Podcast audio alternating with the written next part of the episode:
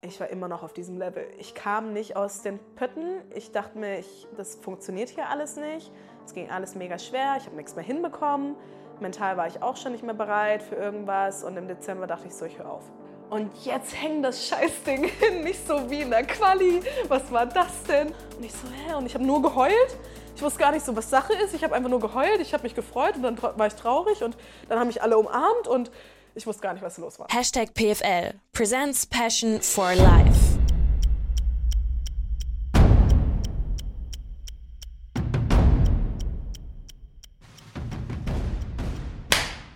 Oh, der, Der war laut. ja, der muss so. Herr Tag und herzlich willkommen hier bei Hashtag PFL Presents Passion for Life. Das Ganze heute wieder in einer neuen Umgebung, in einem Airbnb irgendwo in Jena. Wobei wir beide überhaupt falsch, ein bisschen Bezug. Du wahrscheinlich noch ein bisschen mehr. Wir werden gleich äh, hören, wieso, weshalb, warum. Jedenfalls äh, erstmal danke, dass du dir die Zeit genommen hast. Sophie Scheder ist heute da. Und ich freue mich wirklich, dass du da bist. Tag. Tag. Das äh, Schöne ist, und das freut mich auch wirklich, du hast eigentlich eine komplett volle Woche. Du wohnst aktuell und studierst in Köln und äh, hast mich trotzdem irgendwann noch reingepresst hier. Das finde ich schon mal sehr cool. Die erste Frage immer gleich. Äh, den Satz kennt ihr auch schon alle. Ähm, wer bist du und was machst du? Ja, also erstmal danke, dass ich auch heute mit hier sein kann. Ich meine, die Anfrage war ja auch sehr spontan und dass es jetzt doch so gut gepasst hat, dass ich jetzt hier gerade auch vor Ort bin, das ist ja auch nicht selbstverständlich, aber es hat einfach perfekt gepasst, so auch mit meiner Planerei. Dementsprechend äh, bin ich gespannt, was das Gespräch heute bringt. Ich bin Sophie Scheder, 26 Jahre alt, komme ursprünglich aus Wolfsburg, habe jetzt 14 Jahre in Chemnitz gelebt, bin seit einem Jahr in Köln und turne schon gefühlt mein Leben lang. Turnerin. Äh, ich hab's dir auch bei Instagram mal so, ohne genau nachgeschaut zu haben, geschrieben. Paradedisziplin ist äh, Stufenbann. Genau. Also ist auch deine Paradedisziplin so. Ja, doch schon. Also ich turne alles sehr, sehr gerne, aber Stufenbarren ist seit vielen Jahren so das Gerät, wo ich die meisten Erfolge auch feiern konnte, was mir am meisten Spaß macht und ja, was so meine Passion geworden ist. Ich bin gespannt, wie viele Albträume wir jetzt hochholen, sage ich mal, die nächste Stunde, so irgendwie aus dem, aus dem Schulunterricht oder so. Ich hab, ich hoffe mal, ich finde das noch. Äh, Dir muss ich zeigen, weil ich habe es gerade nicht hier. Es gibt so ein Foto von mir, Klasse 7, da habe ich zu Hause Standwaage geprobt. Und meine Mom, Grüße an der Stelle, die zieht mich wirklich bis heute damit auf. Wenn ich irgendwie sage, oh, das zieht hier oder das zieht da und Beweglichkeit irgendwie ist nicht, nicht am Start, sagt sie immer Standwaage. Das ist wirklich. Also, Das ist so voll wir haben, ja- ich Trigger. weiß nicht, ob ihr das Bild sehen könnt da oben, sonst muss ich auch nochmal einblenden dann, äh, oder ob ich das abschneiden muss, weil das ist ja alles auch ein bisschen äh, begrenzt. Äh, so sah es nicht aus, ist auch keine Standwaage, aber äh, Katastrophe. Wobei, wir kommen noch zu meinem Ton, also weil ich finde Ton auch einfach ultra cool, weil ich das Gefühl habe, jetzt sind wir eigentlich schon mittendrin, es ist irgendwie eine, eine, eine sehr dankbare Sportart, finde ich. Also ich habe das in der Uni halt gemacht und als kompletter Laie hat man das Gefühl, dass man, wenn man da drei, vier Monate ein bisschen dran bleibt, dann auch, sage ich mal, für die Prüfung, richtig weit kommen kann schon. Also im, im Uni-Kontext. Ne? Also ich Ja. habe das Gefühl, das geht schnell. Es kommt immer ganz drauf an, was man natürlich äh, übt und trainiert. Für mich war es einfach, da ich mit fünf Jahren ja eigentlich so im Turnen dann auch drin war und angefangen habe. Anfangs lernst du es halt extrem schnell, so die Kleinigkeiten und später von Element zu Element, es kommt immer ein bisschen drauf an, ob du da den Bewegungsablauf ganz gut verstehen kannst, auch koordinieren kannst, ähm, ob du die Voraussetzungen für die Elemente auch mit dir bringst sozusagen. Ähm, dann geht es relativ schnell. Aber es gibt auch Elemente, die haben mir wirklich da echt so ein bisschen die Nerven geraubt und die haben halt wirklich auch ein halbes Jahr gedauert. Und dann muss man wirklich schauen, dass man wirklich auch dran bleibt und da, da nicht aufgibt oder ob sich das Element dann in dem Moment lohnt, das noch weiter zu trainieren oder vielleicht nicht sogar was Einfacheres zu machen vorerst oder eine andere Vorübung. Ähm, dementsprechend, ich kann es nachvollziehen, ja. Jetzt hast du gesagt mit fünf Jahren, das heißt, die kleine Sophie in Anführungszeichen eigentlich schon immer auch sportaffin gewesen. Also dann irgendwie das erste Mal zum Mutter-Kind-Turnen geschleppt worden oder wie war da der erste Kontakt? Ja, genau. Also Meine Schwester und ich, wir waren beide immer schon sehr, sehr aktiv. Ich noch aktiver als meine Schwester. Und ähm, bei uns um die Ecke war direkt bei uns in der Grundschule auch zweimal die Woche, glaube ich, Mutter-Kind-Touren. Und meine Mutter wollte immer, dass wir einfach ausgelastet sind, wenn wir dann wieder zu Hause sind. Warst, du so, warst du so unausgelastet zu Hause? Oder? Ja, also ich war wirklich eine Nervensäge. Und ähm, da bin ich auch meiner Mom dankbar, dass sie mit uns zum Mutter-Kind-Turn gegangen ist, weil ich bin nach wie vor auch der Meinung, das ist somit das Beste, was man eigentlich machen kann ähm, in den ganz jungen Jahren. Also ich war mhm. damals drei. Ähm, und es ist einfach eine sehr, sehr gute Basis für alles Weitere. Ich meine, koordinativ und auch einfach dieses, okay, heute schlagen wir einen Purzelbaum oder wir klettern irgendwo hoch ähm, oder dass man irgendwo runterplumpst und hinfällt und wieder aufsteht sozusagen und das halt in den jungen Jahren zu lernen, ist, ist schon gut ähm, und hat mich dann sozusagen auch so ein bisschen, ja, hat mich dann auch in das Turnen dann letztendlich gebracht, weil ich anscheinend schon immer eine ganz gute Körperbeherrschung hatte ähm, und uns dann gesagt wurde, geht doch am besten mal in den Turnverein, probiert es mhm. doch gerne mal aus. Und so kam das dann, dass ich dann eben mit fünf Jahren dann nach Wolfsburg in den Turnverein gekommen bin. Heißt ja. aber auch, wenn, wenn, du das so sagst, ne, du hast ein gewisses Körpergefühl gehabt und der, der, Trainer, die Trainerin, die erkennt das. Mhm. Würdest du auch sagen, es gibt Kinder, die, also wo einfach schon ganz klar ersichtlich auch ist, dass dieses äh, koordinative Talent fehlt? Ja, zumindest, dass es fürs Erste nicht da ist. Also ich meine, es gibt ja auch Kinder, bei denen dauert es einfach länger. So. Sicherlich, ähm, ja. Wo aber oftmals leider im späteren Verlauf nicht mehr drauf geachtet wird. Also wenn dann schon irgendwo mal sortiert wird, dann meistens halt so in diesen Anfängen. Und wenn man es nicht von vornherein sieht, dass äh, ja, das Kind koordinativ irgendwie begabt ist oder so, dann schaut man mal leider auch nicht irgendwie noch mal ein, zwei Jahre länger drauf. Das ist so. Und man nimmt den Kindern im schlimmsten Fall halt auch den, den Spaß dann einfach, ne, an der Bewegung ja, weg. Ja, wahrscheinlich. Also, oder es gibt halt wirklich welche, die sagen, okay, jetzt hier für die Sportart ähm, könnte man sagen, für die nächsten Jahre, es wird wahrscheinlich nicht, wenn es irgendwo in einen Leistungssport gehen sollte, oder wenn das Kind sagt, so, das ist meine Sportart, das möchte ich gerne machen. Klar, sollte man niemals irgendwie sagen, nee, das aber nicht. Ähm, ist meine ja, Meinung, ja, sage ich, ich, ich hoffe, mal. Also, da hoffe ich auch, dass die meisten das nicht machen. Also ich meine, kann ja auch nicht aus jedem Kind eine, ne, eine Olympiaturnerin Wichtig ist einfach, dass der Spaß, ja, Spaß dabei ja. ist.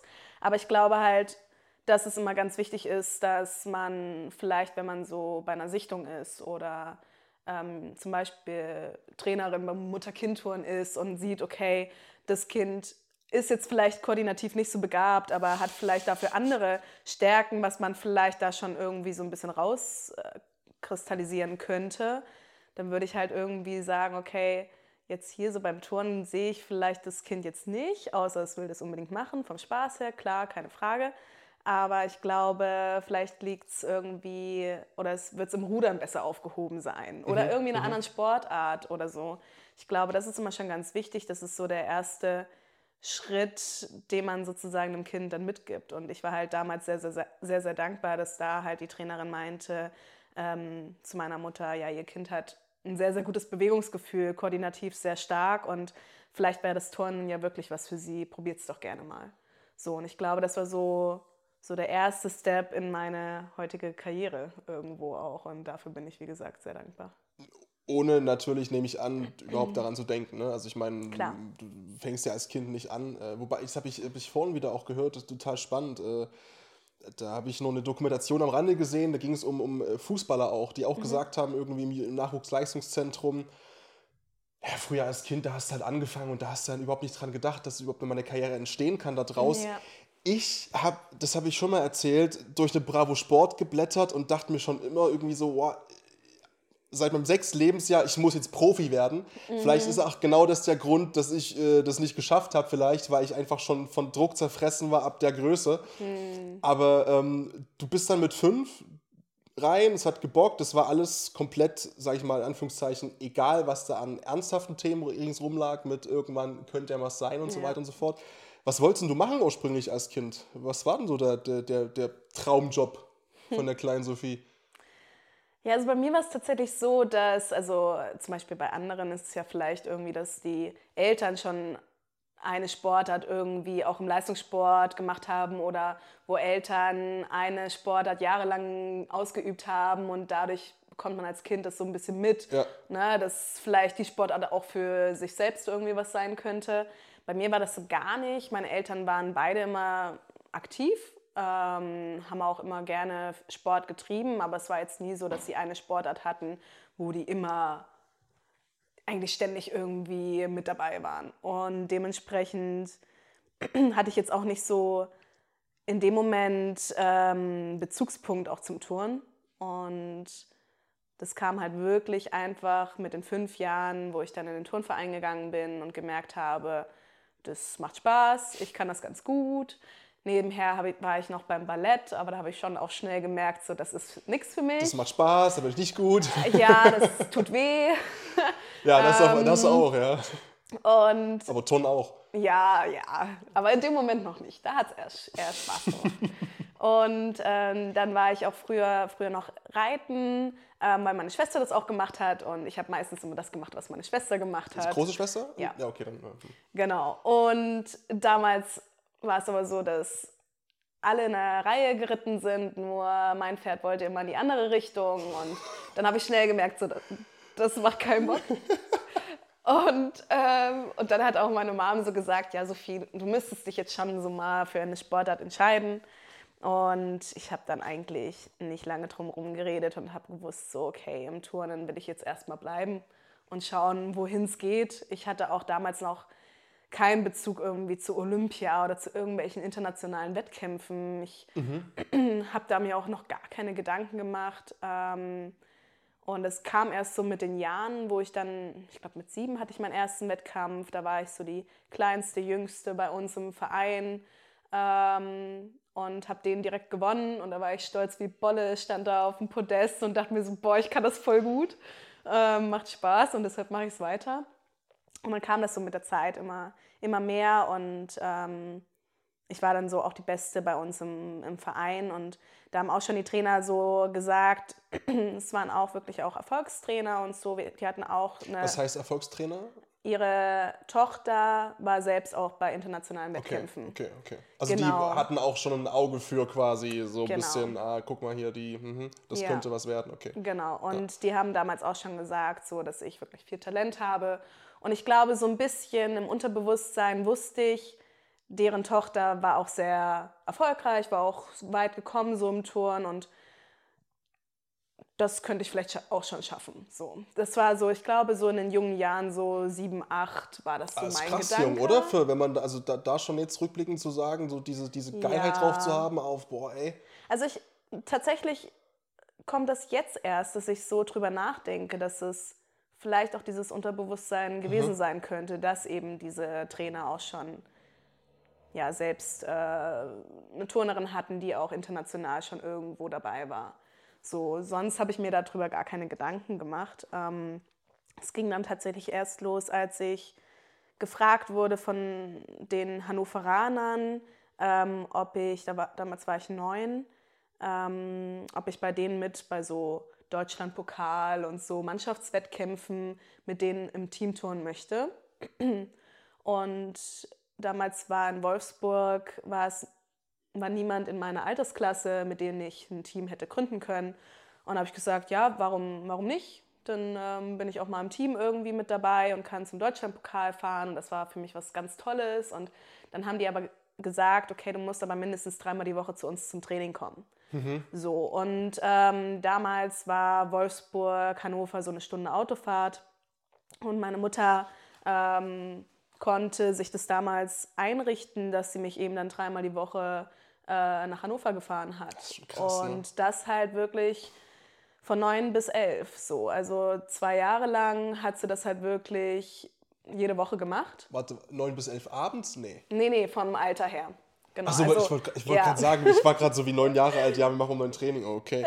Okay, nein, okay, oh, nein, ja, nein, sorry, genau, ja, okay, alles, okay, okay. Nein, das war ähm, genau von, vom Alter her. Also die zwei Jahre wirklich fast jede Woche und dann eine Stunde Autofahrt, drei Stunden trainiert. Sie hat dort gewartet und gesessen, ähm, dann eine Stunde zurückgefahren und ich habe halt in der Zeit dann auf dem Rückweg meistens dann halt noch Hausaufgaben gemacht oder so. Macht das, hat ihr das, äh, das finde ich sehr spannend, weil äh, ich habe da immer drunter gelitten, in Anführungszeichen.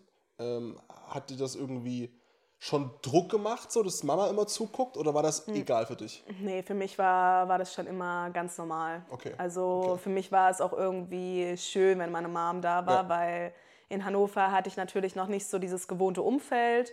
Und ja, auch ich war dann meistens immer so, dass man mich zur Erwärmung erstmal hinschieben musste, weil ich keine Lust hatte. Jetzt auf Erwärmung Oder an sich oder aufs Training komplett? Aufs Training, weil in Hannover war es doch zu dem Zeitpunkt sehr, sehr hart. Also das Okay. Training war extrem hart. Die Erwärmung war das Schlimmste vom ganzen Training. Und ja, auch da sind ein paar Tränchen gekullert. Ähm, und deshalb war das immer schon, zum einen hat man sich gefreut, weil man wusste, okay, hier ist das Niveau schon auch noch mal ein bisschen höher und man will ja auch ähm, vorwärts kommen und so und trotzdem ist halt dieses harte Training ist in dem Alter halt schon auch echt heavy, ne? Also ja, Ist das, ist das, ähm, also dass es nötig ist, ich glaube, da sind wir uns vielleicht einig, aber ist das, ist das kindgerecht oder ist das schon fast teilweise drüber? Mm, ich glaube so von beiden etwas. Also ich glaube zum einen, du musst halt in dem jungen Alter musst du im Touren schon echt viel, ja, viel Krafttraining machen und klar, es muss sich auch irgendwo im Rahmen halten. Also man sollte jetzt halt in dem Alter noch nicht unbedingt mit Gewichten arbeiten, sondern eben nur mit dem eigenen Körpergewicht. Aber da kann man schon auch echt viel machen ähm, und auch vom Training Trainingsumfang her ist in dem Alter schon auch eigentlich sehr, sehr intensiv. Also neun Jahre, okay, da kann man sich noch ein bisschen drum streiten, aber so zehn, elfjährige im Turnen, die arbeiten schon, sollten schon ein bisschen härter arbeiten. Ähm, Bedarf es ja auch einfach, ne? Also ich meine, das ist halt dann, weil wir kommen noch drauf, die, die, Spitze ist halt vom Alter gesehen sehr schnell da in der genau, Sportart. So, ne? genau. Also, natürlich immer mit einer gewissen Vorsicht, auch Individualität und klar. so.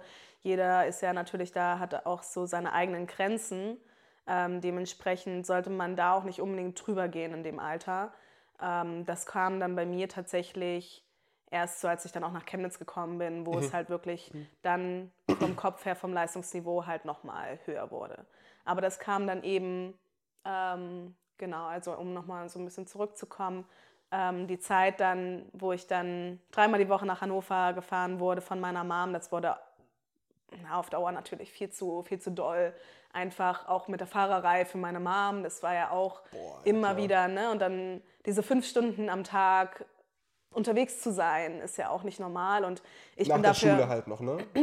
Genau, Das genau. ist ja noch, ja. also, ne, das haben wir noch gar nicht thematisiert, aber ist ja klar, also du bist ja auch noch in der Schule nebenbei. Ja, also, richtig. Also es war halt schon noch ja, eine krasse Belastung, ähm, aber ich habe es damals unfassbar gerne gemacht und dementsprechend haben meine Eltern das auch unterstützt und da muss ich sagen, das ist auch nicht selbstverständlich. Ich meine, wer kann schon jede Woche, dreimal die Woche, fünf Stunden irgendwie das Kind von A nach B tuckern? Ähm, und das war halt für mich schon auch damals schon ein Privileg. So, und dann hatte, hatten meine Eltern natürlich dann irgendwann gesagt, das können wir so auf Dauer nicht weitermachen. Ähm, dann haben sie zu mir gesagt, als ich dann elf war, "Mm, Sophie, du musst dir jetzt mal überlegen, ob du weiterhin nur in Wolfsburg trainieren möchtest, weil das mit Hannover, das können wir einfach auf Dauer jetzt nicht mehr machen, ist nicht möglich. Hast du es verstanden zu dem Zeitpunkt? Ja, schon. Okay. Also ich wusste, dass es nicht möglich ist, dass, dass immer wieder diese Fahrerei da ist. So. Und da haben sie halt dann zu mir gesagt, entweder wir schauen, dass wir was finden, wo du sozusagen deinen Trainingsort direkt vor Ort hast, wo du auch ein bisschen intensiver trainieren wirst. Also sagen wir mal, dass es womöglich ein Internat sein wird. Ähm, oder wir fahren wieder einen Gang runter und du trainierst halt deine Tage immer in Wolfsburg, aber du wirst halt nicht auf so ein krasses Level kommen, wahrscheinlich, weil es einfach so die Rahmenbedingungen in- Wolfsburg damals nicht hergegeben haben. So. Ja. Und dann habe ich gesagt, ja, also ich möchte ja schon erfolgreich sein. Ich möchte international touren und ich möchte schon zu Olympia. Und damals war so der erste Punkt, so mit elf Jahren, wo ich irgendwie gemerkt habe, ja, ich will das. So, ich will, ich will zu Olympia. Geil. Das war so der erste Gedanke. So früh vor allem. Nur, dass ich noch nicht so richtig wusste, was dahinter steckt, was auf mich zukommen wird, was Olympia eigentlich ist. Aber wo so. hast du, wenn du, wenn du das noch nicht hattest, wo hast du es aufgeschnappt das erste Mal? In der Halle beim Training von Trainern oder so? Das, du, du Ja. Mhm. musst es ja irgendwo das erste Mal gehört haben und ja, doch, alle reden drüber. Das ist es jetzt. Das muss tatsächlich, ich weiß es ehrlich gesagt, ich kann es dir tatsächlich gar nicht sagen. Ich habe mir schon oft drüber Gedanken gemacht, woher dieser Gedanke eigentlich kam. Ähm, es muss auf jeden Fall in der Turnhalle irgendwo passiert Ja. sein. Entweder in Wolfsburg oder in, äh, in, Hannover? in Hannover. Ja. Ähm, dass irgendeine Turnerin oder eine Trainerin oder wir vielleicht auch irgendwie als Verein zusammen Olympia geschaut haben oder so. Das kann auch Wenn, wenn du sein. elf Jahre alt warst, ne, da war eine 2,8 Peking. Genau, genau. Und ich glaube tatsächlich, wahrscheinlich dann eher über Hannover, weil von einer Trainerin aus Hannover, die Tochter, die war damals in Chemnitz. Und in Chemnitz war damals eine Turnerin, die es dann zur Olympia geschafft hat. Und ich glaube, irgendwie über diesen Kontakt kam das dann so ein bisschen, dass ich mir da Gedanken gemacht habe. Und deshalb zum Beispiel auch ähm, dann auch von meinen Eltern eben der Kontakt über die Trainerin aus Hannover. Ähm, mach doch mal eine Probewoche in Chemnitz. Und wir hatten so ein paar Trainingsspots rausgesucht, sei es Stuttgart, Bergisch Gladbach, Leipzig, Berlin und Chemnitz waren so, glaube ich, die Spots. Und Bergisch Gladbach hätte ich damals in eine Gast, also hätte ich damals in eine Gastfamilie gemusst, weil die kein Internat haben. Ja. Das kam für mich gar nicht in Frage. ähm, Stuttgart gab es damals, ich glaube, ab elf Jahren noch kein Internat. Das gleiche, glaube ich, in Berlin. Ähm, Leipzig, das ist eine gute Frage. Hatten die ein Internat? Irgendwas hat mich da gehindert. Ja, und dann blieb am Ende eigentlich nur Chemnitz. Und dann habe ich da meine Probewoche gemacht und wusste eigentlich direkt so, das ist es. Weil die Infrastruktur da wirklich in dem Moment perfekt war. Meine Eltern haben auch so gesagt, hier, kann, ich- hier können wir unser Kind wirklich mit ruhigen Gewissens Ja, abgeben, ja, klar, klar. Ohne, Ja. ohne dass unsere elfjährige Tochter irgendwo quer durch die Stadt fahren muss, damit sie von A nach B kommt. Weil in Chemnitz ist einfach top, du hast das Internat, du hast die Schule, dann gehst du durch ein kleines Wäldchen, dann ist da die Turnhalle, innerhalb alles von fünf bis zehn Minuten Fußweg. 1A. So. Und das hat mir getaugt und dann bin ich auch zum Sommer hin direkt dorthin. Hast du da selbst damals schon den Blick dafür gehabt? Oder Mhm. ich meine, ich kann mir jetzt vorstellen, als Elfjähriger oder, oder ich, wenn ich da irgendwo rum, rumgetourt bin oder so, ich habe ja auf ganz andere Sachen geschaut irgendwie. Ne? Also, oder, also mir war das zum Beispiel, bei klischeehaft gesagt, boah, der Ball ist aber, die Bälle sind aber cool hier. Und die Halle ist aber voll geil und die Umkleide gefällt mir, ja. Ne, so, Ja. ähm, hast du da Mitspracherecht gehabt schon oder war das immer noch so alles so ein bisschen naja, unsere Tochter ist elf und entscheiden schon noch wir, wo es jetzt ja, hingeht. also ich glaube tatsächlich so im Großteil haben es meine Eltern entschieden. Ähm, für mich war einfach so grundlegend, dass die Turnhalle da ist, dass sie schön war. Ja, Ähm, das war eigentlich in dem Moment für mich das Wichtigste. glaube ich, Und glaube dass ich ich halt sofort, so ja. kurze Wege hatte. Ich dachte mir so, boah, voll perfekt, so fünf Minuten zur Turnhalle laufen, geil, los geht's. Da kann ich mein Hobby einfach so richtig nachgehen und den ganzen Tag über turnen. Toll. Ähm, und ich glaube, das war so das, ja, das, worauf ich am meisten geachtet habe. Ich bin jetzt nicht mit elf Jahren nach Chemnitz und dachte mir so, Chemnitz ist eine schöne Stadt. So, ich will, ich will unbedingt Ich bin heute noch ab und zu in Chemnitz. Chemnitz mit 25 und denke nicht, oh, Chemnitz ist, sorry. Aber es ist, äh, du wirst jetzt sagen, es gibt auch schöne Ecken. Ich, Ja, äh, ne, so das überall. ist äh, richtig. Ähm, wann war ich das letzte Mal in Chemnitz? Ich weiß gar nicht, ist glaube ich auch schon über ein Jahr her. Aber äh, du bist dann hin mit elf. Genau. ist trotzdem eine Distanz, ne? Hannover, Chemnitz, vier Stunden, keine Ahnung, roundabout, dreieinhalb. Ähm, ja, von Wolfsburg aus sind es Äh, dreieinhalb Wolfsburg, ja. Stunden, genau. Und ich bin tatsächlich damals, weil wir eben gerade ja das Thema auch hatten mit Olympia, ähm, ich habe jetzt gerade noch mal drüber nachgedacht, ich bin 2008 ja nach Chemnitz. Also ich bin genau zum Olympiajahr nach Chemnitz. Macht ja Sinn, ja. Und ähm, genau, das Jahr davor habe ich eben gesagt, so, okay, ich will zu Olympia. Und da war eben dieses Thema mit Olympia, nächstes Jahr sind die Olympischen Spiele, Spiele und so. und, Und, ah, dadurch kam okay. das so, glaube ich, in meinen Kopf rein, warum ich es dann auch gesagt habe. Und das richtig, richtig Tolle war damals eben zu der Probewoche ist gerade die Jolene Möbius, ähm, die aus Chemnitz bei Olympia Ja. war, ist zurückgekommen. Und dann habe ich so diesen Empfang mitbekommen. Und ich glaube, das war dieser Knackpunkt, wo ich dachte, hier in Chemnitz, da, da werde ich erfolgreich. Da komme ich zu Olympia. Du hast so. dich schon da reinschreiten sehen, genau ja, so genau. quasi, ja. Genau, das war so mein Eingang, wie ich von Olympia wieder zurückkomme nach Chemnitz. So. Und das war, glaube ich, so dieser ausschlaggebende Punkt tatsächlich. Geil. Aber Das wir wollen, so spoil wir wollen ja nicht spoilern, aber ich meine, den Empfang gab es ja dann irgendwann später. Ja, aber das ist ja- so witzig, weil ich habe selber noch nie so drüber nachgedacht. Und jetzt, dass wir darüber sprechen, irgendwie ist, ja, das ist schon irgendwie ein schönes Gern geschehen. Aber ich, da liegen noch ein paar Jahre dazwischen. So, Ja, lass, lass uns ja, gerne weitermachen genau. chronologisch, dass wir ja nichts vergessen, weil mit elf Jahren, also ich wollte auch immer ins Internat und ich war mit 14 noch, also da hätte ich die Möglichkeit gehabt, nach Dresden nur zu ziehen. Und das war, ich Ja. Mhm. bin in der Nähe von Dresden geboren und aufgewachsen. Das wäre nur eine Dreiviertelstunde gewesen oder so, hätte ich dort irgendwie äh, die Internatsküche angezündet und man hätte mich sofort holen können. Mhm. Aber ich, trotzdem, ich war halt so unselbstständig und das hätte null gepasst. Ja. So, und mit 14 so war ich dann auch ganz weit weg. Du bist da mit 11 hin und Mhm. äh, Gastfamilie nicht in Frage, heißt, da gab es auch keine. Das heißt, da waren jetzt nur Lehrer und Trainer. Genau. Du hast mit 11 äh, allein gelebt. Ja, ja, also was heißt allein? Natürlich, ähm, wir hatten da unsere Internatsleitung und da eben unsere, ähm, unser Fachpersonal, sage ich jetzt mal, die vor Ort waren und So sozusagen- Ersatzmuttis halt trotzdem halt, ja, ne? So genau, klar. genau. Aber irgendwie, ja gut, es waren halt so, ja, die waren halt da.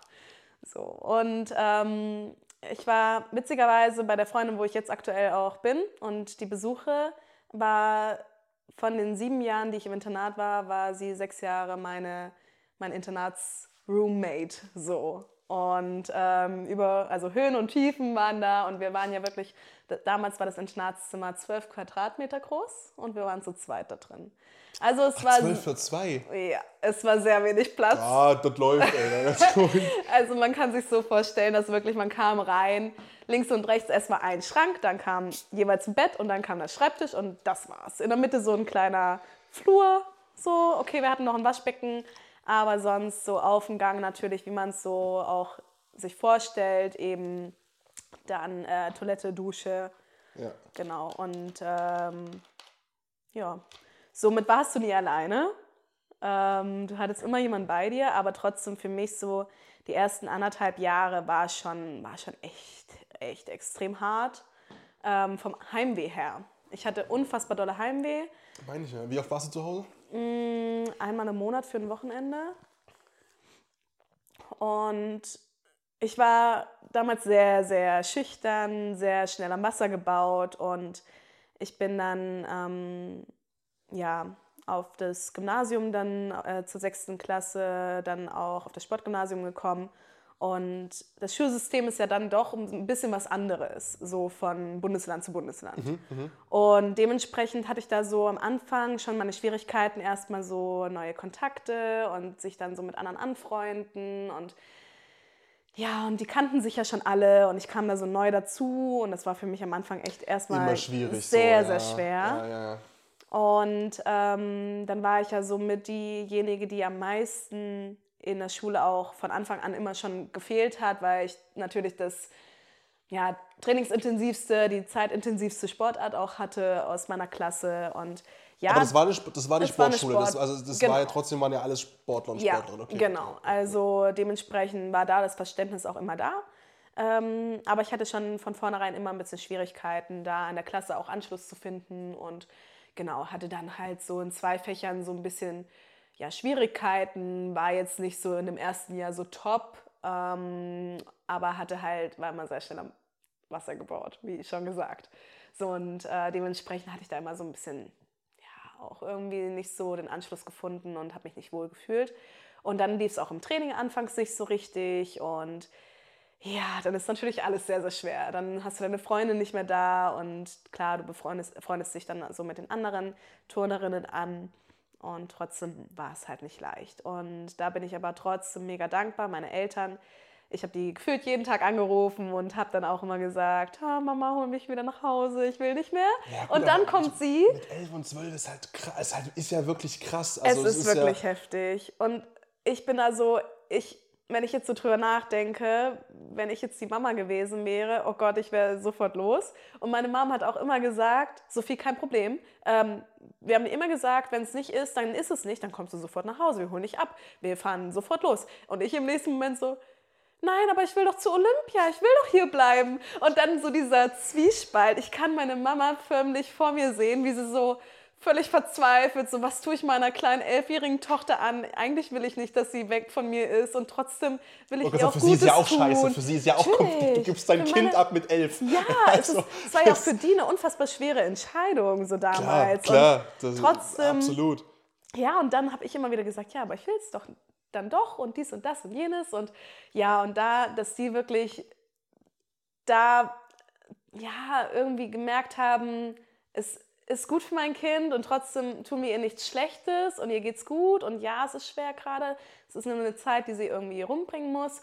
Und dann sind die teilweise, wenn es irgendwie möglich war, sind die nicht nur am Wochenende, das Wochenende, wo ich selbst nicht nach Wolfsburg zurückgekommen bin, sind die dann teilweise nach Chemnitz gekommen oder manchmal sogar auch für eine Woche über waren die dann da und haben mich unterstützt und supportet und nur, dass ich da halt wirklich kein Heimweh habe und so. Und wie ich ja anfangs schon meinte, auch mit der Fahrerei nach, Wolfsburg, äh, nach Hannover, ist es für mich nach wie vor nicht selbstverständlich. Und all das, es ist ja nicht nur dieser finanzielle Aspekt, den sie sozusagen gestemmt haben, sondern auch eben die Möglichkeit, mir eben das zu geben, was ich eigentlich möchte. Ähm, Ich sag mal so, man könnte jetzt, also böse formuliert ja auch sagen, ne, deine Mom hat natürlich auch einfach aus Liebe zu dir fünf Stunden an drei Tagen pro Woche, also natürlich auch ihr Leben komplett geopfert dafür. So, ne? Absolut, Ich meine, da ja. ist ja mit eigenen Freunden treffen und mit Hobbys nicht viel, so, weil Ja. du halt nach der Arbeit dann ab zur Tochter aus der Schule abholen und ab und gib ihm so. Ne? Mhm. Ja, voll. Und dann eben jetzt auch noch die ganze Zeit über dann Chemnitz-Wolfsburg und wenn ich nicht nach Hause komme und Heimweh habe, kommen sie zu mir und ich meine, das ist ja so familiär gesehen, ist das schon ein Riesenaufwand und äh, da ordnest du halt alles sozusagen deiner elfjährigen Tochter unter. Was sagt denn die Ähm, Große dazu? Die fand das war- natürlich wie, nicht so Ich toll. wollte gerade sagen, wie, wie war denn das dann, das Verhältnis? Ja, also das habe ich natürlich auch zu dem Zeitpunkt nie wirklich so mitbekommen, wie es ihr geht. Aber so im Nachhinein, wir haben nat natürlich auch drüber geredet. Sie sagt halt, das war halt für sie echt eine scheiß Zeit. Wie viele Jahre Also, Unterschied sind bei uns? Drei Jahre. Okay. Genau. Und dementsprechend war ich halt immer so wichtiger als sie, weil ich ja anscheinend einen besonderen Gefühlt. Weg gehe. Genau. Ja, ja. Ähm, und das war halt anfangs auch für sie unfassbar schwer, ehe sie dann gemerkt hat, okay, Sophie kann halt wirklich turnen. So, und dann fand sie es cool. Aber das hat halt echt, ne, also hat schon ja ein paar Jahre gedauert. Und ähm, mein Papa war halt dann viel zu Hause so und ähm, dementsprechend war sie auch nicht alleine, aber meine Mom war halt oft irgendwie bei mir. Und dementsprechend, die haben da so ihre Aufgaben so ein bisschen verteilt und das war auch gut so, das haben die auch gut gemacht und wie gesagt, ne, ich meine, wir sind eine glückliche Familie so, also ne, nicht, Wollte ich überhaupt nicht in Abrede stellen, um Gottes Willen. Nicht, dass wir jetzt irgendwie so denken, Nein, meine aber- Schwester wurde voll vernachlässigt Aber oder so, nein, aber, aber das ist natürlich die, die so. Frage, die natürlich, äh, weil äh, mir ist es gerade wieder eingefallen, wo du gesagt hast, äh, ich habe ja noch, noch eine Schwester und dachte Ja. mir so, oh, ke- hm. Es ist Ne? halt, und es ist ja. Mhm. meistens dann so, wenn dann ein Kind vielleicht, und es sind halt in den seltensten Fällen, wo beide Kids oder alle Kids, sag ich mal, Ja. da einen, einen extrem krassen Weg einschlagen. Mhm. Und meistens gibt es halt dann immer eins, was, was ja gar nicht schlecht ist, aber halt einen normaleren Weg einschlägt. Einfach Genau, so. ja, so den typischen Weg, was ja auch völlig Genau. richtig ist. Ja, oder so. halt normal und Top-Leistungen bringt, aber halt schulisch und dann halt ein Top-Studium Genau. macht oder so, aber halt einfach nicht dieses das, was die Gesellschaft immer noch als besonders, sage ich mal, sieht und definiert. Ne? Mhm. Ja. Profisport oder halt äh, Musik, whatever irgendwie. Ne? Ja, also die ersten anderthalb Jahre eben mit dem Heimweh, die waren schon wirklich krass und da waren oft meine Eltern bei mir. Ähm, dann hat sich das gelegt und dann habe ich mich auch wohl gefühlt. Dann äh, bin ich dann auch auf die Realschule gewechselt. Da war alles ein bisschen einfacher. Ähm, genau, und dann lief es im Sport und dann ging es so stetig bergauf. Und es wurde dann so zu meinem Alltag.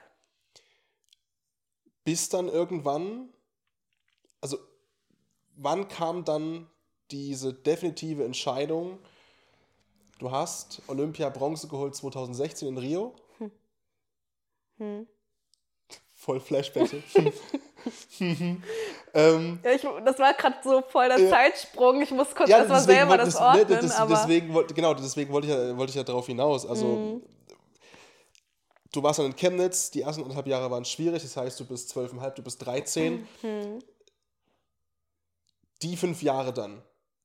Ab wann wurde dann wirklich auch mit einem, in Anführungszeichen, noch konkreteren Plan trainiert und wann ging es dann auch für dich, sage ich mal, so vielleicht darum zu sagen, okay, du hast es vorhin schon gesagt, ich finde alle irgendwie äh, Disziplin geil, aber die eine, hm. da können wir wirklich vielleicht anfangen, drüber zu sprechen, ey, da ist Sophie so gut, da könnte es mal in Richtung Olympia gehen? Hm. Um, 2011. Da waren die Youth Olympic Games, also Jugendolympische Spiele in Trabzon in der Türkei. Und dafür hatte ich mich qualifiziert. Hm. Und da waren wir zu dritt als Team und das war so damals so schon mit einer kleinen Eröffnungsfeier. Ach so, und das war nur auf Euro europäischer Ebene. So.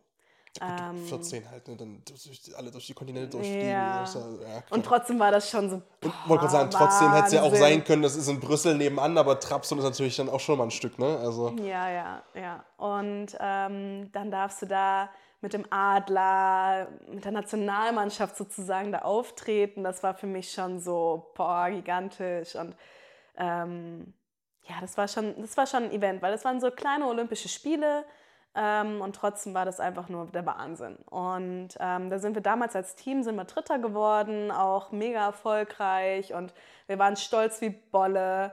Und ähm, ich war damals dann noch im Mehrkampffinale, also sozusagen, wo wir alle Geräte geturnt haben. Und da war ich noch äh, in dem Finale mit drin. Ähm, also es gibt ja bei uns unfassbar viele Wettkämpfe immer. Wir haben ja immer den allerersten Tag, wo wir als Team dann starten, was aber der Tag ist, wo wir uns für alle weiteren Tage, alle weiteren Finals qualifizieren. Team heißt alle auch durch, ne? Alle Disziplinen genau. durch und ja, ja. Genau. Jeder turnt, also jeder turnt das Gerät. Zumindest war es halt bei dem Wettkampf so, mhm. dass alle alle Geräte turnen mussten. Dann Punkte aufsummiert und dann. Genau. Okay, ja. ja. Und ähm, ja, und nur die 24 Besten kommen ins Mehrkampffinale, also in das Finale, wo man einzeln dann nochmal alle Geräte turnt. Da bin ich reingekommen, da war ich schon so, wow, wow, ich bin so eine so der 24 Besten in Europa. Wie geht das denn? Aber ich bin gut, cool. ähm, und dann bin ich zusätzlich noch ins Barrenfinale gekommen. Und da kommen aber nur acht rein. Also in die einzelnen, also an den einzelnen Geräten kommen immer nur die acht besten dann sozusagen. Barren heißt schon Stufen, weil genau, Mädels tun nur Stufen, ja. Männer nur parallel. Ja. Genau. Ähm, ja, und dann war ich, war ich da in den beiden Finals. So in dem Mehrkampffinale habe ich leider nicht so die beste Leistung gebracht, aber war okay. So schlecht war es nicht. Ähm, und im Barrenfinale bin ich leider auch einmal gestürzt, aber es war einfach so, mal dabei zu sein, war schon der Hammer und ich wusste, hätte ich durchgeturnt, hätte ich eine Medaille geholt. So, und ähm, genau, und damals habe ich dann schon gesagt, so, das waren kleine Olympische Spiele, das will ich nochmal in groß erleben. 2011 war das.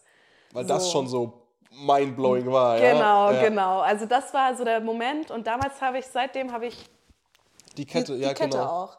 Also unsere Eltern von uns drei Mädels haben die dann auch anfertigen lassen. So extra. Also, Boah. und seitdem habe ich die und das ist für mich so was ganz Besonderes und das war der Moment, wo ich gesagt habe, okay, das will ich nochmal in groß erleben. Und ähm, Genau, dann ein Jahr später, also in der Zeit war ich dann das erste Mal verletzt. Da hatte ich so an der Hüfte ein Ödem, also so wie so einen blauen Fleck, wie so eine Wassereinlagerung, aber das hat sechs Monate gedauert. Was sich halt zieht wie so. Oh. Ja, also du kannst nichts machen. Ja, und ich ja. durfte nichts trainieren, außer Stufenbarren. Also ich durfte halt keine Landungen, keine Sprünge machen. Ich habe sechs Monate nur Stufenbarren trainiert. Und da auch ohne Abgang und ohne Genau. Sprung, ja. Genau. Und das war der, also ich konnte vorher schon ganz gut Barrentouren, aber das war der Moment, wo ich für meine weitere Karriere den wichtigsten Step gegangen bin, den ich gehen konnte, weil ich einfach unfassbar gut wurde in der Zeit am Stufenbarren. Klar war das unfassbar langweilig, jeden Tag dasselbe zu touren.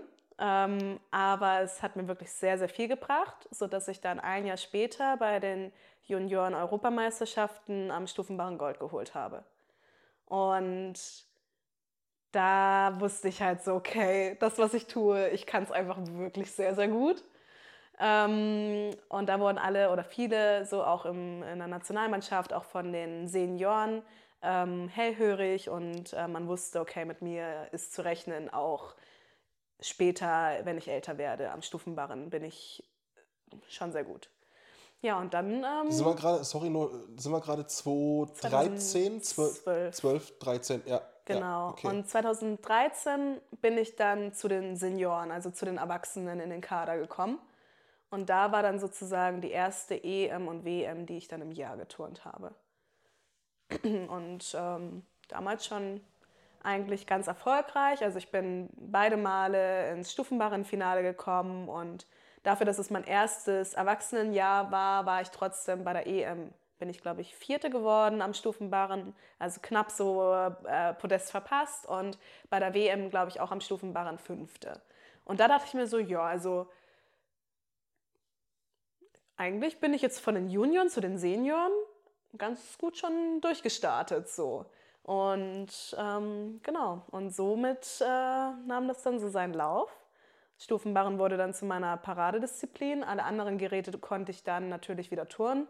Aber ich hatte schon damals immer Probleme mit meinen Knien und Okay. ähm, habe dann meistens mh, hauptsächlich Barren, also Stufenbarren und Schwebebalken trainiert, Boden und Sprung nur so zweimal in der Woche, um halt da wirklich die Belastung auch rauszunehmen. Und ähm, ja, dementsprechend. Ich finde, ich find, dass du erzählst das so auf eine extrem angenehm bescheidene Art und Weise. aber das ist, also, das muss man sich ja trotzdem mal vor Augen führen, wie ultra krass das eigentlich ist. Also, weil du redest da natürlich so, weil das rückblickend alles hingehauen hat und so weiter und so fort. Und das hat ja, also, das ist ja aber, also, es ist ja, eigentlich ist es ja irre. ja.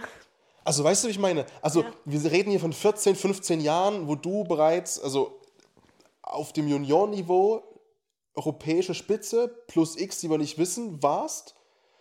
Und dann dieser Übergang so smooth, ja, sag ich mal, auch klappt. ja.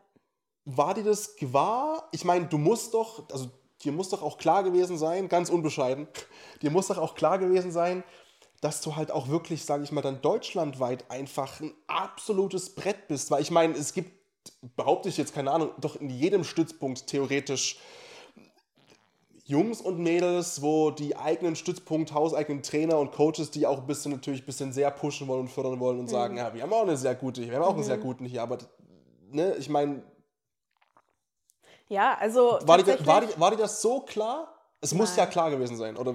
Nein, das war es das war es nicht. Also ich wusste, ich meine, durch die nationalen Wettkämpfe und so, die wir hatten, hatte man ja schon so einen Stand, ne, wo man Also was jetzt deutsche so, Meisterschaften angeht und sowas. Genau, Okay, so deutsche ja. Meisterschaften, Landesmeisterschaften und so weiter. Ähm, wir waren damals in meiner Altersklasse, wo ich dann so 11, 12 noch war, ähm, waren wir 30 Mädels in meinem Alter und dann drei, vier Jahre später waren wir nur noch 15 und letzten Endes, als ich dann im Erwachsenenbereich war, waren wir nur noch zu dritt. So. Boah, krass. Und ähm, Meinst du jetzt zu dritt auf dem, auf dem Leistungsniveau oder wirklich zu dritt im Sinne von, der Rest hat einfach auch dann gesagt, das macht keinen Sinn mehr, ich komme nicht weiter oder verletzt oder. Also von den 30 ähm, haben sehr, sehr viele einfach über die Jahre aufgehört, weil die halt gemerkt haben, okay, bei uns ist jetzt so das Ach, so Leistungs... viel kommen wir eh nicht vorbei. Es ist, macht ja alles gar genau, keinen Sinn. das war der Grund. nein, nein, natürlich nicht. Also die meisten haben entweder dann gesagt, okay, für uns geht Schule vor. Mhm. Ähm, wir machen das eben, wir gehen den Weg nicht mit äh, einem Olympiastützpunkt, mit einem Leistungszentrum, wo wir auf ein Internat gehen sollten und so. Wir wollen es als Spaß und das Hobby einfach Genau, behalten. so. genau. Davon sind schon einige sozusagen von den 30 dann ausgeschieden. Ähm, andere hatten sich dann leider verletzt und andere wiederum sind halt dann schon beim Touren auch geblieben, aber mehr, mehr so auf dieser Bezirks- und Landesebene und dann drei davon haben es am Ende nur in den, also nur äh, in die Nationalmannschaft oder halt in gewisse Kader geschafft, also in den Nachwuchskader oder in den Landeskader, genau. Krass. Ja. Und ja, und dadurch hat man natürlich schon auch so gemerkt, okay, auf welchem Level man selbst ist, wie gut man da ist. Und da ich dann halt oft bei deutschen Meisterschaften oder bei deutschen Jugendmeisterschaften damals halt eigentlich fast immer bei jedem Wettkampf auf dem Podest stand, ohne so ein bisschen jetzt so, ne, so äh, zu flexen. Nee, ist halt Fakt. Also, ist man halt- muss sich ja für den Fakt auch nicht entschuldigen. Wenn es halt so ist, so ist es halt so. Ja, Ja. ja. Also ich verstehe natürlich, dass man sagt, ja, muss jetzt nicht. Aber im Endeffekt war es Ich halt bin so. schon ne? immer, was das angeht, immer schon sehr bescheiden gewesen. Und, Aber äh, wollte gerade sagen, das ist ja aber dann auch vielleicht äh, auch ein Charakterzug von dir, oder? Dass man, ich meine, du hast ja diesen obersten Antrieb immer noch gehabt, so, ne, mit diesen Olympischen Spielen. Ich glaube, sonst Ja. würde man ja irgendwann auch vielleicht dann freidrehen und schleifen lassen und so ein bisschen, in Anführungszeichen, mal abheben. Mhm. Wenn man, wie du es halt sagst, so salopp gesagt, ich stand eh mal auf dem Podest, ne? Aber äh, das trennt dann vielleicht auch ein bisschen dann so die Spreu vom Weizen, wenn du halt dann sagst, nee, weil dein Ziel stand ja noch aus. So, dieses Mhm. ja. weiter, weiter, weiter. Ja, genau. Für mich war halt eigentlich, also für mich waren Wettkämpfe immer was ganz Besonderes. Also früher in der Jugend noch eher aufregend, als dass ich es genießen konnte. Ähm, jetzt so im Erwachsenenbereich habe ich immer gesagt, ich trainiere für einen Wettkampf.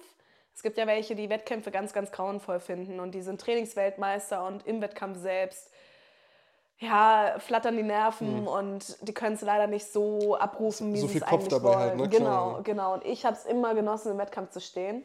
Und für mich war eigentlich immer gar nicht so die Platzierung so das, wo ich meinen Fokus drauf hatte, sondern ich wollte immer für mich so meine beste Leistung einfach bringen. Und ich glaube, das war für mich immer wichtig und dementsprechend bin ich auch, was das angeht, immer so ein bisschen gesettelt, über meine Erfolge zu sprechen, weil ich mir selbst immer sage, ja, ich bin sehr, sehr gut in dem, was ich mache, aber ich vergleiche das auch immer ganz gerne so, wenn ich andere Sportler sehe, ich habe auch schon echt einige kennengelernt, wo ich gemerkt habe, boah, die sind wirklich sehr, sehr über, überzeugt von sich und das ist zum Teil auch mega gut so. Dementsprechend, also ich bin ja immer schon eher so die Schüchterne gewesen und ich glaube, das ist halt auch so meine Charaktereigenschaft, wo ich halt auch gemerkt habe, selbst wenn ich unfassbar erfolgreich sein werde im Turnen, was mein Ziel ist, ähm, möchte ich trotzdem bodenständig bleiben, ich selbst bleiben, weil ich mir denke, es gibt trotzdem so viele Menschen auf der Welt, die in ihrem Job, weil am letzten Endes ist das ja mein Job aktuell, ähm, in ihrem Job unfassbar gut sind und ja trotzdem auch nicht rumrennen, als wären sie so äh, die Menschen, so die äh, die Welt erschaffen haben. So. Es gibt auch solche, ja. Keine Ja, Frage. äh, meine- Aber ich, ich, ich hatte immer schon keinen Bezug zu den Leuten, die sich immer wichtiger gestellt haben, als sie es eigentlich sind, weil die sind in dem Bereich, was sie, was sie selbst halt machen, unfassbar gut. Und das ist hoch anzurechnen. Und ich meine, jeder hat wahrscheinlich unfassbar viel da reingesteckt. Und dementsprechend können sie auch Da oben hast, da, da ist keiner mehr aus Zufall irgendwann. Das ist, glaube ich, auch, das ist 100 Prozent. Genau, und dementsprechend ist es ja auch absolut akzeptabel, wenn die sagen, hey, ne, ich, ich stehe da drüber und ich bin wirklich der, die Person. So, aber ich konnte mich mit den Leuten nie wirklich identifizieren und habe für mich immer gesagt, ich möchte selbst, wenn ich unfassbar erfolgreich bin, ähm, ich bleiben. So. Aber trotzdem kann man das ja sagen. Also ich meine, ne, du, du sagst es ja auch, dass du hast eine, bisher ist ja noch nicht vorbei. Eine, eine, also würdest du selbst so sagen, dass du eine erfolgreiche Karriere bis jetzt hattest? Bis 2016 hatte ich eine sehr erfolgreiche Karriere. Das Okay. kann ich auf jeden Fall Okay. sagen. Ähm, und auch, ich habe auch oft immer so mir gedacht, das läuft alles unfassbar gut. Klar, ich hatte auch meine Rückschläge und auch so wirklich, wo ich dachte, ich höre jetzt mit dem Touren auf, ähm, weil ich das nicht mehr durchhalte. Ähm, entweder aus Verletzungsgründen oder vor allem so auch mental. Ähm, zum Beispiel 2015, also ich hatte 2015 nochmal ein unfassbar erfolgreiches Jahr. Da waren die ersten Europaspiele, damals in Baku. Ähm, und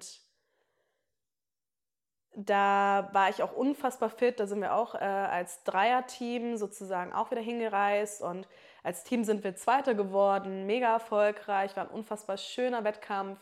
Ähm, das waren sozusagen wie diese Youth Olympic Games, äh, auf dieser, ne, die ich 2011 hatte, waren sie das allererste Mal. 2015 gab es sie dann auf, äh, für, die, für die Erwachsenen sozusagen.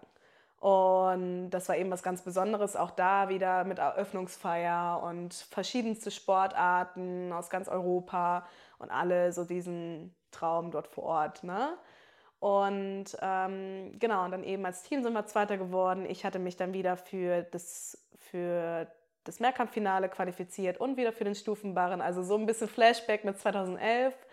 Und ähm, Denkt man da dran in solchen Momenten? So im Sinne von, oder, oder ist man da so im Tunnel? Oder hat man schon so, einen- so einen kleinen, oh krass, das, das, das ist wie die Sophie vor vier Jahren so. Ja, es, es, hat, es hatte schon so ein bisschen, ich habe da schon so ein bisschen drüber nachgedacht, dass, Ja.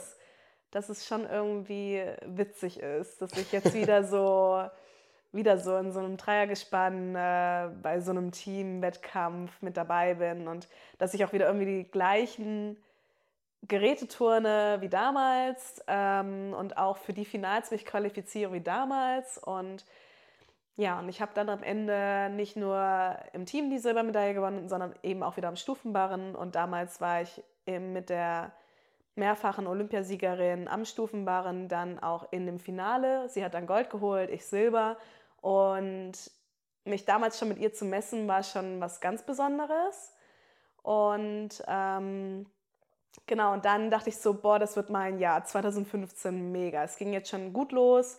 Ähm, Im Herbst sind die Weltmeisterschaften in Glasgow und ich bin so fit, geht ab, geht richtig los. So. Und ähm, dann hatte ich noch ein Element entwickelt am Stufenbarren, was es damals noch nicht gab. Mm, Es war ein sehr, sehr schweres Flugelement, ähm, was sozusagen an einem Holm passiert ist, wo ich sozusagen, das ist immer so schwer zu erklären für eine für Laie, Dann sag mir erstmal, ob, also sind wir am untersten Holm oder am oberen Holm? am oberen. Wir sind am oberen Holm. Genau, okay. es ja. ist ein Flugelement, wo man sozusagen mit den Füßen an die Stange geht, Ja. Mhm. also sozusagen so eine gebückte Position an die Stange. Und wenn man einmal drum ist, sozusagen in der Aufwärtsbewegung, Mhm. ähm, den Holm loslässt und den dann später wieder greift. Also man macht eigentlich nur, also man macht nicht direkt einen Salto, sondern man macht so eine Art Schnepperbewegung nach vorne. Also man lässt in der Aufwärtsbewegung sozusagen in der gebückten Position den Holm los, geht sozusagen, wenn das jetzt hier die, der Oberkörper ist, der geht so nach oben, die Füße gehen nach unten und dann greift man sozusagen Ich nach habe vorne ein, wieder ich hab ein zu. ungefähres Bild. Also ich finde Wenn, total wenn, ich schwer. das, wenn ich das, wenn ich das, wollte gerade sagen, also äh, ganz, ganz äh, irrwitzige Frage vielleicht. Äh, Gibt es das irgendwo on Tape? Ja, das gibt es tatsächlich. Also vielleicht kann man es irgendwie sogar mit einblenden. Dann, also wenn ich das irgendwo finde oder du mir das zukommen lassen kannst, dann sehr gerne. Kann ja. ich, kann ich machen. Und ja. das hast du entwickelt und das Genau. heißt auch, es trägt deinen Namen, weil es noch keiner geturnt ist? Oder wie ist das dann? Ja, leider nicht so richtig. Ähm, Der Schilder. also, ja, das, Das war, schon das, das war meine Hoffnung, die ich hatte. Aber tatsächlich an diesem, äh, ja, zu diesem Wettkampf, an dem Tag auch, gab es auch noch eine britische Turnerin, die sich dachte, ja genau, das Element, das habe ich jetzt auch entworfen, entwickelt. Und wir haben beide, ähm, es kommt halt so ein bisschen drauf an, man kann neue Elemente nur bei Weltmeisterschaften und Olympischen Spielen sozusagen präsentieren. Präsentieren, ja. Sozusagen, dass sie dann am Ende, das nennt sich bei uns Code Pontage, wo dann so die ganzen Elemente eingetragen werden, ähm, damit das da mit rein aufgenommen wird. Ja. Und ähm, ja, und wir hatten halt beide die Idee. Und wir haben auch beide an dem Tag, wenn du das Element turnst und es schaffst, dann ähm, ja, steht dir das in dem Moment nicht zu, wenn es zwei Turnerinnen gibt, die das turnen. Oh, no way. Und also es gab so, es gab das schon mal ähm, zu einem anderen Olympiazyklus oder ich glaube auch zum jetzigen ist es mittlerweile so, wenn es zwei Turnerinnen gibt, die das Element turnen, dann werden beide Namen eingetragen in den Code Pontage. Aber zu dem Olympiazyklus damals war das eben so, wenn es zwei Turnerinnen gibt, die das Element Turnen auch schaffen, dann wird das Element ganz anders benannt. Aber wie krass ist das? Also das ist ja, das ist ja, das ist ja, das ist ja, äh, Ja, weil das ist ja, man kann jetzt nicht mal sagen, sie hat dich da keine Ahnung im Training beobachtet, weil das ist natürlich ein elend langer Prozess, so ein Ja. Element natürlich sich beizubringen und so weiter und so fort. Und dann hat sie genau die gleiche Idee. Wie heißt das jetzt entsprechend dann? Weißt du es überhaupt? Oder verdrängt? ist egal, ist mir egal. Weg. weg. also ich kann es dir sagen, aber keiner kann was damit anfangen. Das ist ein, also freier Hindorf nennt sich das. Ähm, Ich google dann, was ihr macht, ist mir egal. ich glaube, ich glaube, selbst wenn man wenn es googelt, wird man da gar nicht wirklich was, was zu finden, weil tatsächlich ähm, die britische Turnerin, ich weiß es gar nicht so genau, ob sie das Element jemals wieder geturnt hat oder nur einmal in diesem einen Wettkampf. Ich habe es halt dann bis zu den Olympischen Spielen weiterhin geturnt. Ähm, und meiner Meinung nach auch sah es besser aus. Aber gut, kann man sich jetzt drum streiten. Ich war halt natürlich an dem Tag unfassbar bedient. Ich habe mich mit der Übung auch für das Barrenfinale qualifiziert. Ähm, ich weiß gar nicht, ob sie auch im Finale war. Kann ich dir jetzt gerade gar nicht sagen. Aber ja, ich war halt unfassbar bedient, weil ich mir so dachte, wie kann das sein? Also ja, wir haben beide das Element geturnt und beide geschafft, aber wie kann das sein, dass keiner von uns irgendwie da in diesem Code Pontage stehen wird? So, und ich dachte mir echt so, boah, das ist so ein Element, das wird es sehr, sehr selten wieder auf der Welt geben. Und ich habe es halt trotzdem irgendwie geschafft damals. Ja, gut, das war dazu. Das war trotzdem so ein volles Erfolgserlebnis, dass ich halt mein eigenes Element bei Weltmeisterschaften präsentieren konnte, was auch wirklich sehr, sehr schwer war. So, und dann kam ich ins Finale und ich war, als ich ins Finale gekommen bin, war ich von der Punktzahl her, glaube ich, ja, genau. Ich war, ich war der Bestwert sozusagen. Also wenn ich im Finale genau diese Übung so turne, hole ich Gold. Und ich dachte mir so, boah, Weltmeisterin zu sein, das ist schon, huh, das wäre schon geil. Ich bin Junioren-Europameisterin. Ich habe bei den Europaspielen habe ich Silber geholt. Jetzt Weltmeisterin zu sein, boah, das wäre Und schon das alles cool. halt schon mit 17, ne? also das ist halt geballt. Ja, Boah. damals war ich dann, warte mal, jetzt Du warst du schon über- 18, 2015? Schon 18, okay. Genau, da war ich dann 18. Ja, und ähm, genau, und dann war das Finale und ich habe eine so gute Übung geturnt und habe dann nicht bis zum Schluss die Konzentration aufrechterhalten. Und so eine Millisekunde dann bei meinem Abgang ähm, habe ich nicht wirklich mich konzentriert. Und dann bin ich sozusagen ein bisschen zu früh sozusagen beim Abgang raus. Und am Ende hat die Rotation gefehlt. Und ich habe so, ich bin gelandet, aber so ganz, ganz tief, mit dem Oberkörper ganz weit vorne. Und ich habe so irgendwelche krüppeligen Schritte gemacht, sodass ich bloß nicht hinfalle. Und ich habe so, so wirklich die Medaille vor meinen Augen an mir vorbeiziehen sehen. Und ich war so, ist nicht dein Ernst. Du hattest gerade die Übung deines Lebens geturnt. Und der Abgang ist eigentlich für mich sowas, was ich im Schlaf kann. Und eigentlich immer hinbretter, entweder perfekt oder mit einem kleinen Schritt. So, und dann mache ich da sowas. Und ich dachte echt so, das kann nicht dein Ernst sein. Was, was geht denn dann, wenn du sagst, dir hat die Konzentration ein kleines bisschen gefehlt?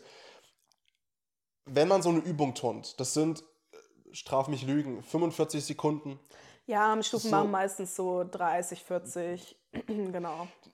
Hat man irgendwelche Gedanken in dem Moment oder ist man völlig im Tunnel, denkt gar nichts? Oder warst du vielleicht dann, wenn du sagst, du warst vielleicht ne, ein bisschen zu früh aus der, aus der- aus der Konzentration raus, hat man dann so ein Gefühl, selbst mit drin an diesem Element und man turnt und dreht sich und macht alles Mögliche und alle denken sich, oh, krass, dass man dann so denkt, krass läuft oder was war das?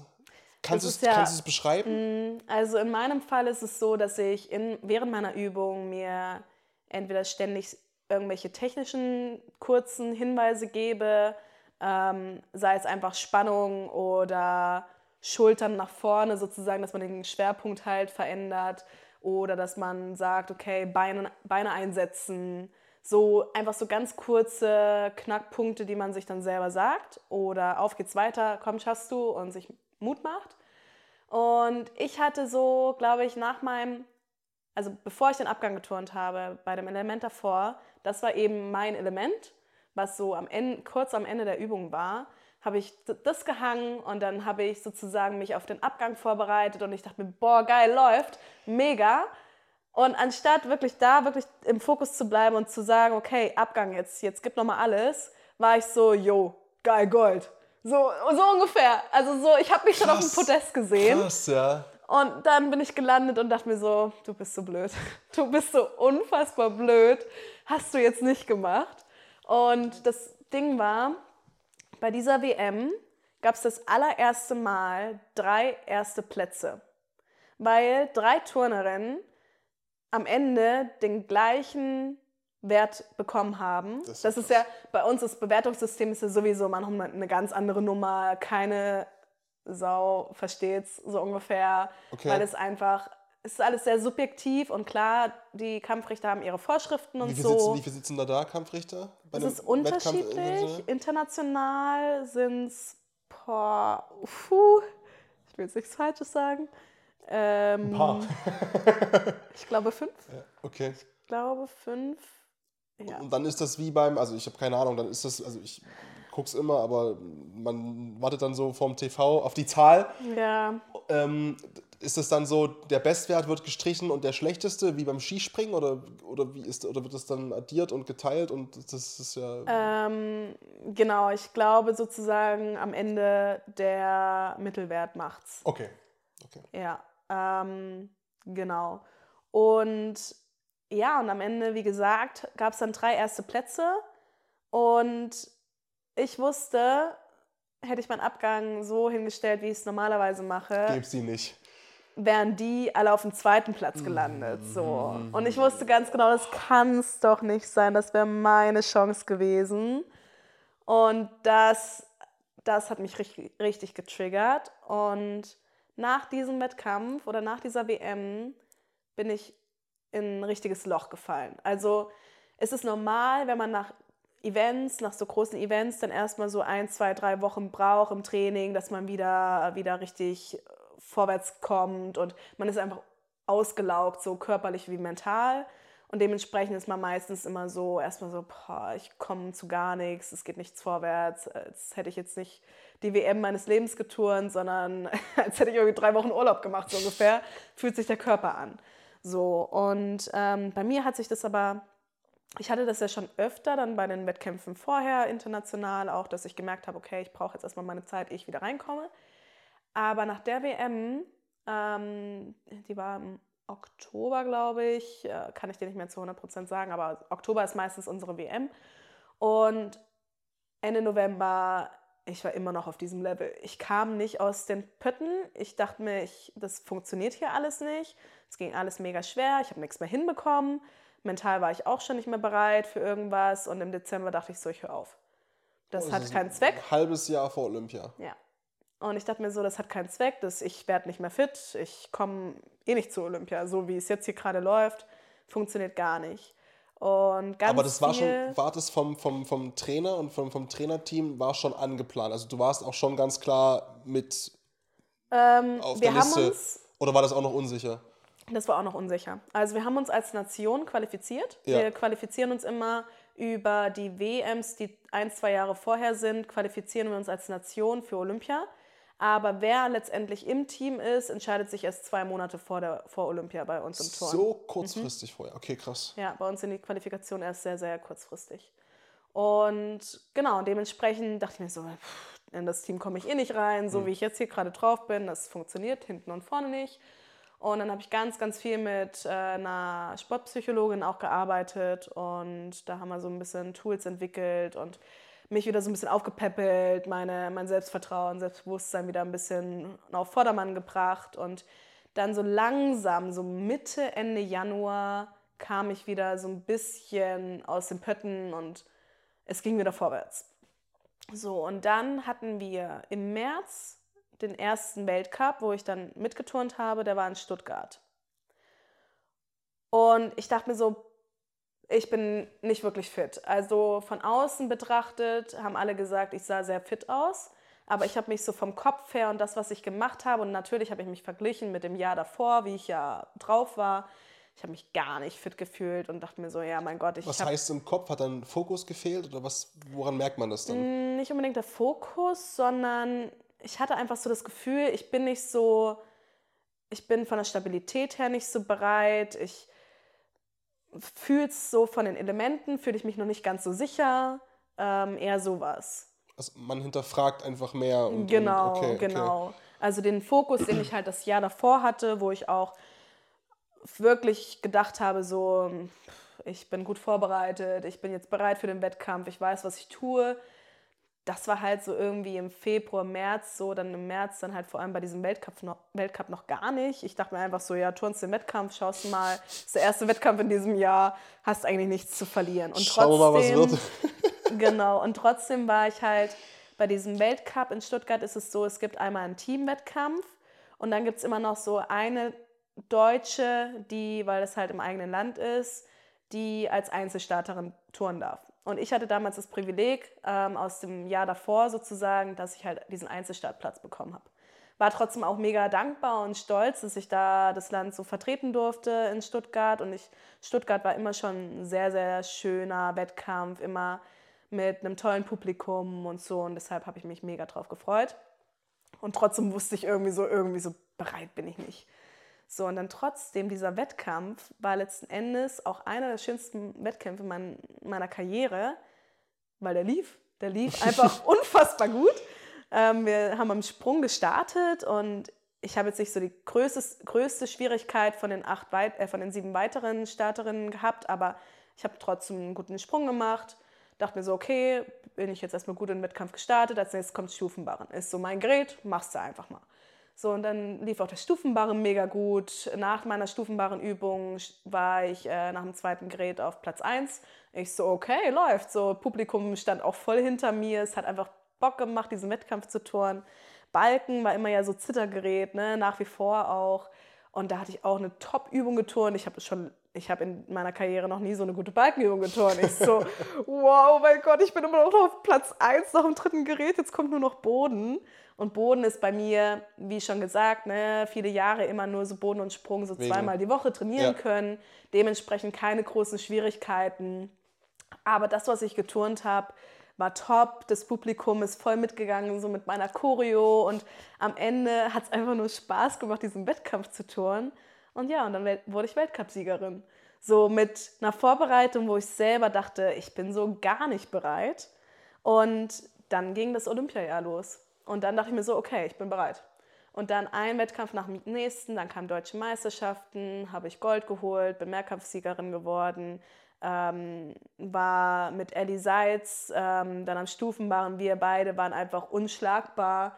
Ähm, dann die zweite, also die deutschen Meisterschaften waren die erste Olympia-Quali damals. Damals hatte ich dann natürlich gedacht, so okay, ne, ich bin jetzt Erste geworden. Ich habe einen sehr, sehr guten Stand für das olympische Ja, Team. ja. Dann die zweite Quali habe ich auch sogar gewonnen und dann war es für mich klar. Ich wusste, ich bin dabei. Auch mit meiner Chance am Stufenbarren eventuell, also im Finale zu stehen und eventuell sogar auch eine Me- Medaille holen zu können.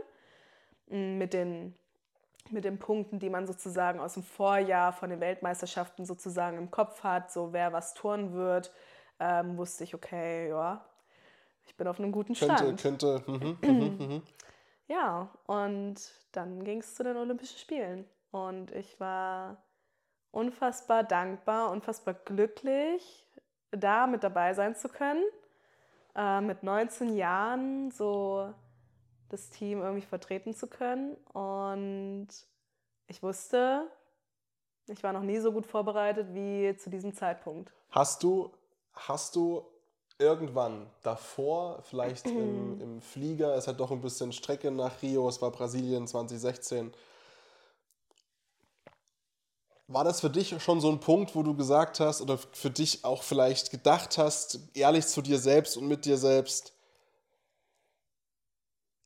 egal was jetzt passiert, ich habe die kleine Sophie in Anführungszeichen sowieso schon, schon immer stolz gemacht, aber jetzt, ich habe das Versprechen eingelöst und ich fliege gerade zu Olympischen Spielen und jetzt ist schon völlig egal, was rauskommt, weil das Versprechen habe ich gehalten.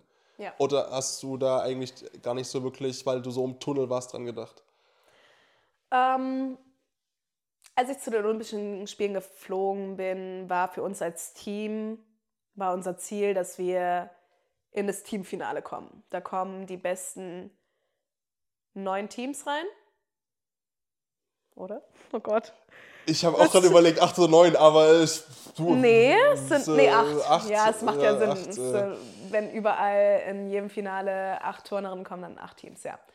So, und ähm, das war so unser Hauptziel. Dann war es so, dass ich auch da wieder alle Geräte turnen durfte.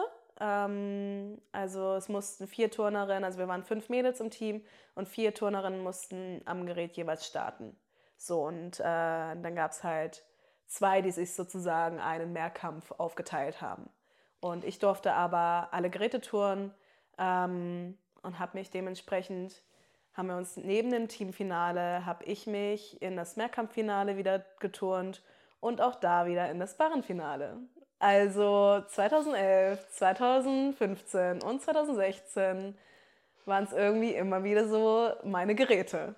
Und Ich sehe eine Linie hier, das freut mich. ja. Und ähm, genau, Teamfinale, wir hatten, wir waren stolz wie Bolle, dass wir das geschafft haben. Ähm, dann war das Teamfinale, wir haben es geturnt. Ich bin an zwei Geräten an den Start gegangen, oder? Ja. Balken und Barren, genau.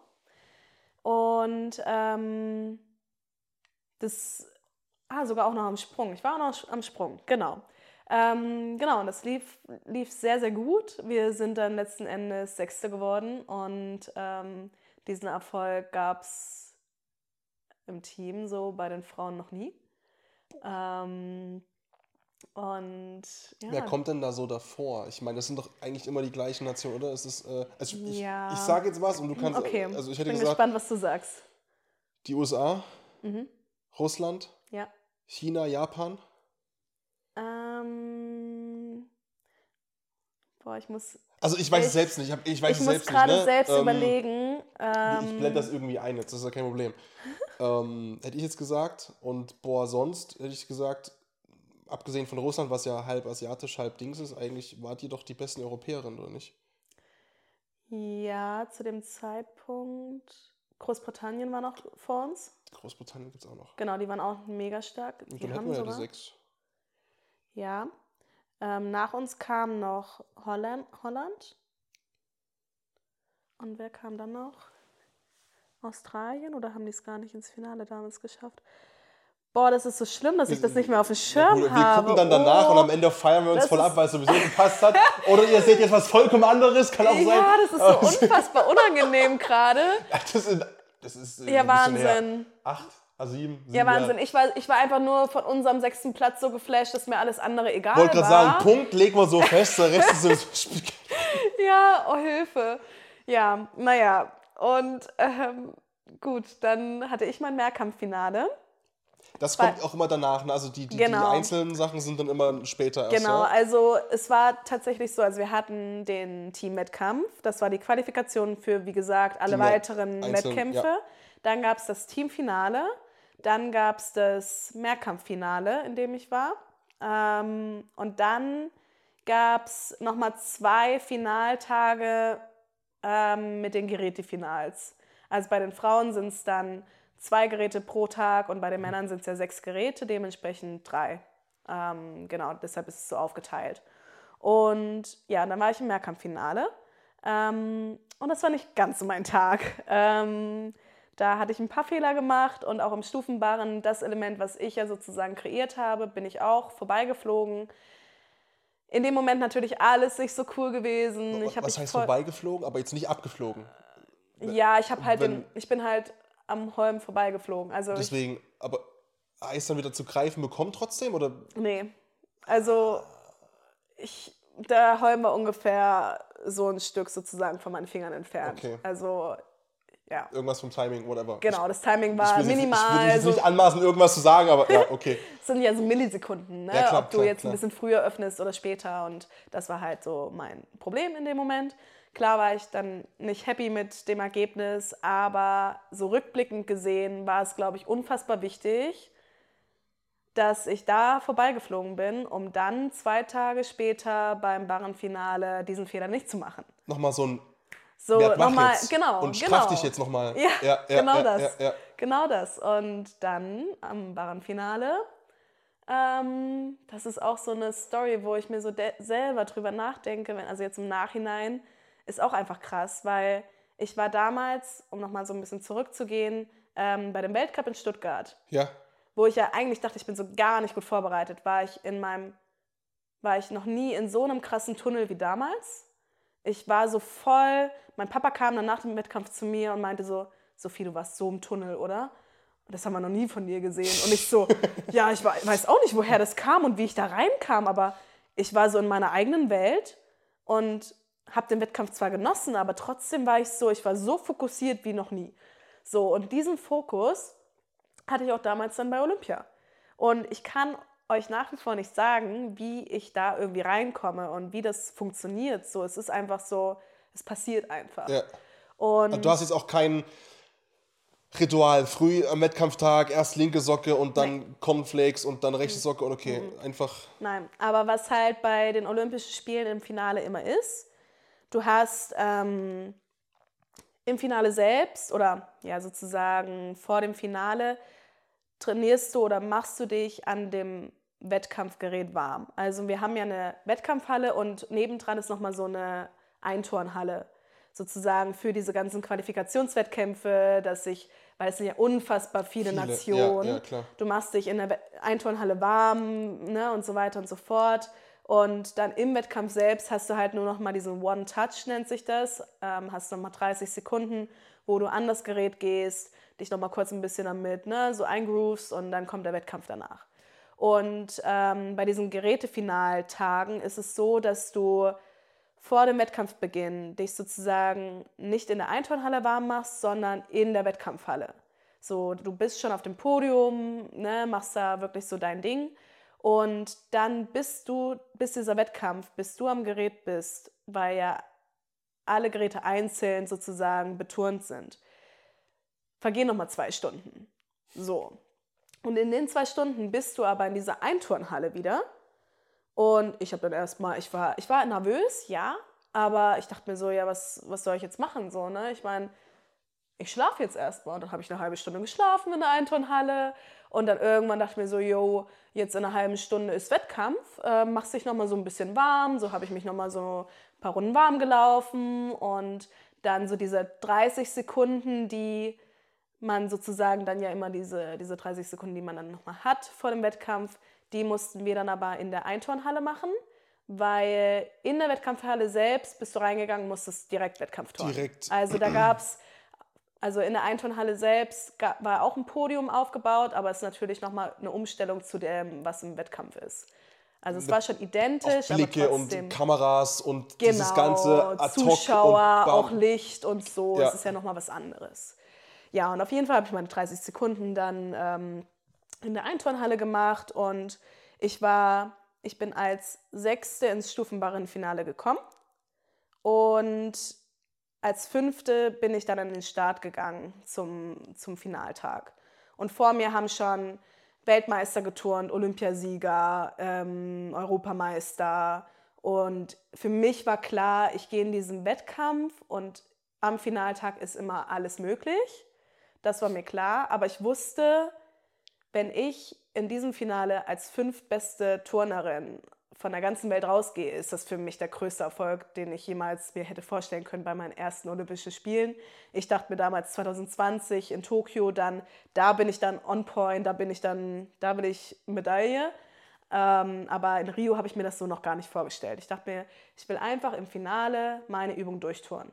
Einfach, dass ich im Olympischen Finale sagen kann, ich habe meine Übung durchgeturnt und war einfach einer von den acht Besten auf der ganzen Welt.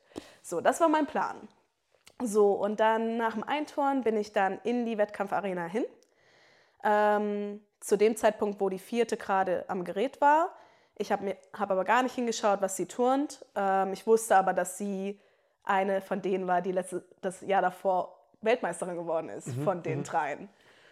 So, und ich wusste, dass sie immer durchturnt und dass sie eine gute Wertung haben wird. Und ich bin dann zum Gerät ähm, und als sie fertig war, bin ich dann aufs Podium gestiegen und dann gab es einen Filmriss. So, von mir, so von meinen Gedanken. Ich weiß nur, dass ich irgendwie zu diesem Magnesiakasten gegangen bin, irgendwie meine Riemchen geschmiert habe, so wie ich es halt immer mache, aber es ich habe das nicht mehr so ganz vor Augen. Und Dir fehlen ein paar Sekunden. Ja, mitten ja, in diesem also, Finale. Ja, also von meinen Gedanken her so, ne? Ich habe das alles einfach so gemacht. Und so im Nachhinein kann ich das gar nicht mehr so richtig so analysieren, so, aber ich kann halt so erzählen, wie ich es für mich jetzt so aufgeschnappt habe dann im Nachhinein. Also ich bin dann von diesem Magnesiakasten bin ich zum Gerät gegangen ähm, ich weiß auch gar nicht mehr, welche, also auf dieser Anzeigetafel, wo dann von rot zu grün das äh, klickt, wo du dann weißt, okay, jetzt geht's los, musst Go. dich anmelden, okay. ja. ähm, wird ja dann noch auch die Wertung angezeigt von der, die vor dir war. So, und das ist halt voll, voll kacke, weil du hast dann direkt vor Augen so, wie viele Punkte sie hatte und wie viel besser du ja sein musst. Ich habe es nicht auf dem Schirm, was sie gehabt, also was, welche Punkte sie geturnt hat. Ich habe wirklich nur mich auf diesen roten und grünen Punkt fixiert. Ich wollte gar nicht Dass du es nicht siehst, nee. Genau. Ja. Ähm, das ist ja auch ein bisschen, also... Es ist schon echt so für, so, boah, das ist schon, schon nicht ganz so einfach so für den Kopf. Ja, und auf jeden Fall bin ich dann ans Gerät gesprungen. Und ich kann dir jetzt schon sagen, ich habe noch nie so viel in meiner Übung nachgedacht wie in dieser Barrenübung. So, ich bin an das Gerät gesprungen und ich habe mich selber, meine Übung, selber kommentiert. Nonstop. Nicht, nicht dieses, was ich letztes Jahr, also was ich das Jahr davor, was ich schon gesagt habe, dass ich so technische Hinweise gebe und hier Füße zusammen, Spannung, mehr Einsatz, Schulter vor und so, sondern ich bin rangesprungen, erstes Element, so, ja, okay, hat jetzt irgendwie bei der Quali besser funktioniert, aber mach mal weiter. So, und dann das nächste Element und ja, okay, ja, okay, passt schon, mehr Spannung jetzt und jetzt reiß dich mal zusammen und zieh jetzt durch. Und dann so nach dem letzten Element, oder nee, vor, vor meinem Element, was ich ja bei, dieser, bei diesem Mehrkampffinale ja vorbeigeflogen bin, ja. mein kreiertes Element, habe ich so vor dem Element gesagt, so, und jetzt hängt das Scheißding hin, nicht so wie in der Quali. Was war das denn? So, okay, perfekt, hast du hingehangen, super, jetzt geht's weiter und jetzt dein Abgang. Nicht wie letztes Jahr bei der WM, sondern mach richtig bis zum Schluss. Jetzt setz ein und stell das Ding hin. Und dann stand ich das Ding und ich dachte mir so, mein Gott, was war das denn? Und ich stand da, habe kurz meine Augen zugemacht und habe es einfach nur kurz genossen dass mir zugejubelt wurde, dass ich die Übung durchgeturnt habe, dass das, was ich gerade erlebt habe, einfach nur unfassbar anstrengend war, weil ich sowas noch nie erlebt habe, so vom Kopf her und was ich da mir selbst so die ganze Zeit zugeredet habe. Und dann stand ich da und dachte mir so, du hast durchgeturnt. Bei Olympia. Und dann habe ich es erst so realisiert und dachte mir so, voll geil. Und dann habe ich äh, mit dem, mit dem ähm, Trainer von den Stuttgartern, weil der ist sozusagen als unser Trainer mitgekommen für Olympia, habe ich dann mit ihm eingeschlagen und wir haben uns voll gefreut und so. Und, äh, und dann bin ich so vom, vom Podest wieder runter oder vom Podium und habe auf meine Wertung gewartet. Und ich habe die ganze Zeit mir so gedacht, naja, die Übung war jetzt nicht so gut wie in der Qualifikation, aber sie war durchgeturnt und schlecht war sie nicht so. Und dann habe ich ja, also vor mir haben ja schon die äh, vier weiteren Turnerinnen geturnt und ich dachte mir schon so, ja, mein Gott, ich bin jetzt dann wahrscheinlich vierte oder so auf ja, Platz vier, Platz fünf, keine Ahnung, ich kann es nicht so richtig einordnen. Und dann stand schon so Platz drei. Und ich dachte mir so, wie jetzt? Ich bin jetzt als fünfte Starterin und trotzdem bin ich jetzt auf Platz drei aktuell. Boah, geil. Also ich wusste schon, so mein Ziel, was ich hatte, eben besser als Platz 6 zu sein, kommt dem Ganzen schon sehr nah. Ja, ja, ja. Und ich wusste, dass halt nach mir nur noch drei weitere Turnerinnen kamen. So. Boah. Und ich wusste davon, Eieiei. also ich habe mir damals, also in, zu dem Zeitpunkt dachte ich mir so, ja mein Gott, ne, ich komm, es kommen jetzt noch drei Turnerinnen, nach mir kam noch eine Chinesin, Chine, China turnt immer gut, immer durch, dann kommt noch eine Russin und dann kommt noch Ellie Seitz. So, also die kam ja auch noch. Stimmt, Und- das war ja so. Oh, ja, das- ich erinnere, jetzt erinnere ich mich, das war ja so übelst Herzschlag. Oh mein Ja. Gott. Oh, ja. Genau. Jetzt erzähl du, ich höre einfach nur strahlend zu. Und ähm, das war dementsprechend schon mega aufregend. Und trotzdem war ich einfach nur unfassbar glücklich. Ich war, dachte mir so, boah, was ist hier, was ist hier los? So. Ja, und dann kam nach mir die Turnerin ähm, und die hat durchgeturnt und das war die Chinesin. Aber, ähm, oder war das, ja, ich kann, ich kann jetzt die Reihenfolge nicht genau sagen, aber auf jeden Fall die nach mir kam, die hat durchgeturnt, aber hatte weniger Punkte als ich. Und ich so, hä? Okay, gut, jetzt kommen nur noch zwei. Also ich bin auf jeden Fall schon mal auf Platz fünf. Das war mein Ziel. Geil. So, und dann kam, ähm, genau, und dann kam dann die Russin und die turnt eigentlich auch immer durch, auch eigentlich äh, mehr Punkte als ich. Die ist gestürzt. Und ich so, oh mein Gott, was geht hier ab? In dem Moment habe ich realisiert, es kommt nur noch Eddie Seitz. So, und ich wusste, okay, eine Medaille geht auf jeden Fall nach Deutschland. Ja, genau, Entweder Ellie oder, oder für mich.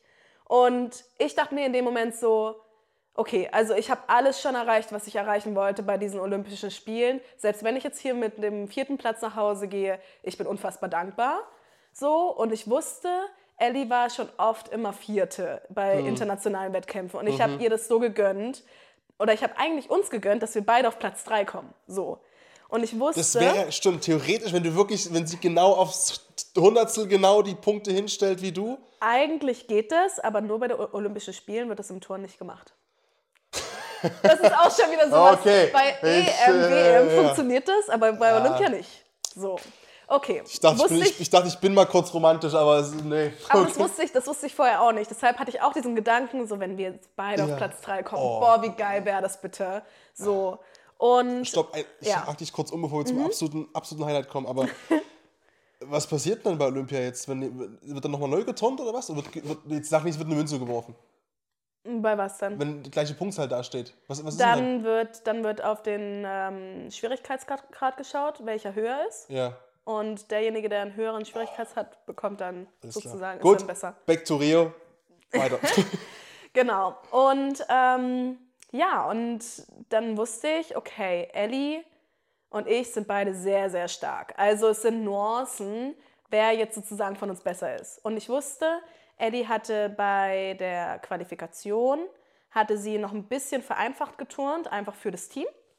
Und ich wusste, dass sie eine Verbindung macht oder machen kann. Und dann hat sie einen höheren Ausgangswert, einen höheren Schwierigkeitsgrad, als ich es habe. Und wenn sie diese Verbindung schafft, wusste ich, dann wird sie vor mir sein. Und ich dachte natürlich so, also ich war so richtig so, okay, woran soll ich jetzt denken? Was soll ich jetzt, wie ist das jetzt hier? Ich war so, okay, ich wünsche ihr, dass, dass sie jetzt wirklich ihre Top-Übung touren, wirklich von Herzen und auch ich war völlig fein, so vom Gedanken erstmal so mit dem vierten Platz, wenn sie Dritter wird, alles super, auf jeden Fall kriegt Deutschland eine Medaille. So, und ich schaue dann so ihre Übung an und sehe so, ja, läuft alles super gut und jetzt kommt die Verbindung und dann, shit, hat sie nicht gemacht.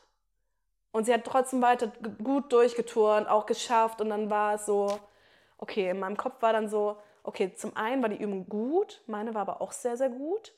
Sie hat jetzt die Verbindung nicht geturnt, also eigentlich wäre es schon krass, wenn sie jetzt trotzdem vor mir wäre. Aber warum, dann sollten wir beide auf dem Platz 3 sein. So, und dann schaue ich so, schaue ich so auf die Anzeigetafel und Eddie, und Eddie und ich, wir beide so, also ich habe sie umarmt dann nochmal so, aber trotzdem waren wir beide so in unserem Film, weil wir beide wussten so, was jetzt hier gerade Sache ist, ne? Und das zieht sich, ne? Oh mein Gott, das hat sich so lange gezogen. Wir standen da und wir dachten so, es nimmt kein Ende. Und dann kam das Ergebnis und ich habe dann so auf, also auf sozusagen meine Platzierung geschaut und dachte so, okay, es steht der vierte Platz da. Und dann schaue ich nochmal richtig und sehe so, nee, ist der dritte Platz. Und dann realisiere ich es erstmal so gar nicht. Und bei Ellie stand halt vierter Platz. Und ich dachte mir so, was ist jetzt hier passiert? So, und ich konnte ich konnt mich erstmal so gar nicht freuen, weil ich im ersten Moment gedacht habe, so scheiße, Ellie ist wieder auf dem vierten Platz. Was ist das einfach nur? Wie undankbar ist das bitte? Wie kann das sein?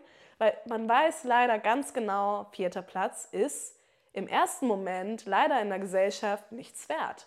So, vierter Platz bei den Olympischen Spielen ist unfassbar krass. Also viertbester auf der ganzen Welt zu sein, das muss man erstmal schaffen. Den gucken Leute psychologisch beschissener an als den achten Platz, weil dieser, ey, du warst ja. im fucking Finale, aber ja. Platz vier ist halt so. Ja, ist halt einfach. Ja. Ist halt einfach so ein unfassbar undankbarer Platz. Ja, ja. So, und ich konnte erstmal gar nicht mich freuen, weil ich gedacht habe, oh nein, jetzt ist sie Vierter geworden, wie kacke ist das denn bitte? Ehe ich dann so von A nach B geschoben wurde, weil ja, jetzt hier kommt direkt Siegerehrung und du musst und zieh dich um und los geht's und so. Und ich so, hä? Und ich habe nur geheult.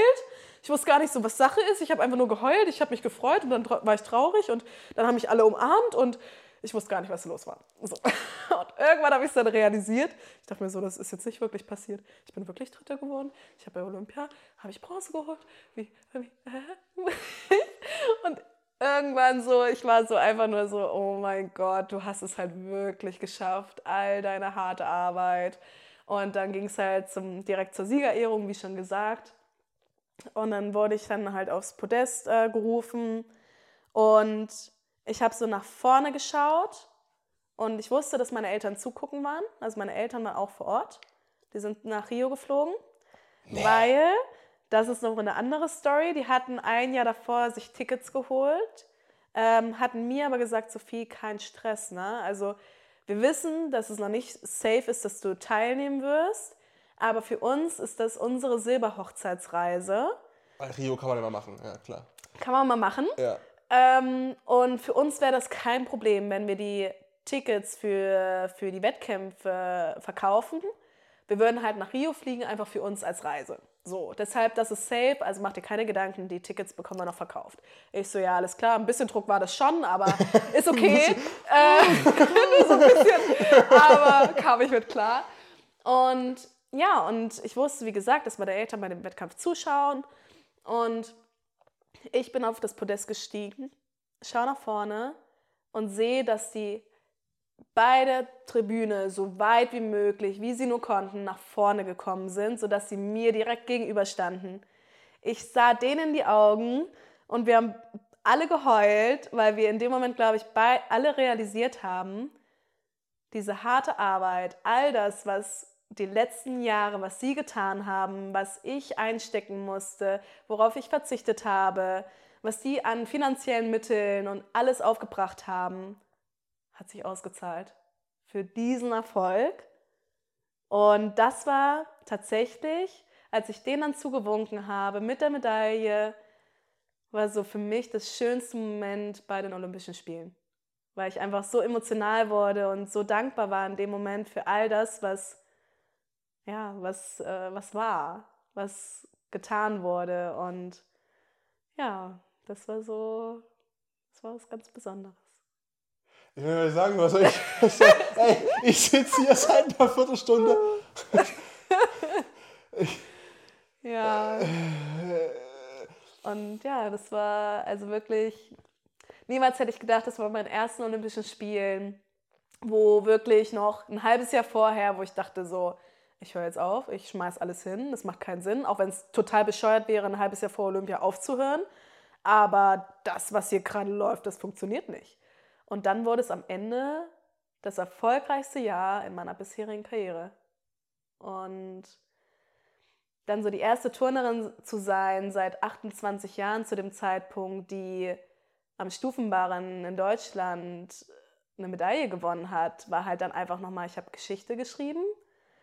Und das kam halt erst so nach und nach, als ich das dann realisiert habe, auch mit der ganzen Presse und so. Aber in dem Moment, das, was ich mir damals gewünscht habe, als kleine Sophie bei den Olympischen Spielen dabei sein zu können und am Ende dann mit einer Medaille nach Hause zu kommen, das hätte ich mir niemals erträumen lassen können, ähm, weil es doch unfassbar schwer ist, wirklich im deutschen Touren eine Medaille zu gewinnen bei den Olympischen Spielen. Es war bis dato eigentlich immer eher so ein Wunschdenken und das Ziel natürlich, aber man hätte es nie wirklich für möglich gehalten. So. Also klar, mit Ellie und mir, wir sind beide unfassbar stark, auch nach wie vor am Stufenbarren und das war, ich glaube, was so mein Vorteil war zu dem Zeitpunkt, dass Ellie unfassbar viel mediale Aufmerksamkeit damals hatte, was eben dieses Stufenbarrenfinale anging, weil sie ja eben auch schon 2012 bei Olympia war, auch im Stufenbarrenfinale auch sehr, sehr gut. Ich glaube auch vierte damals ja wurde.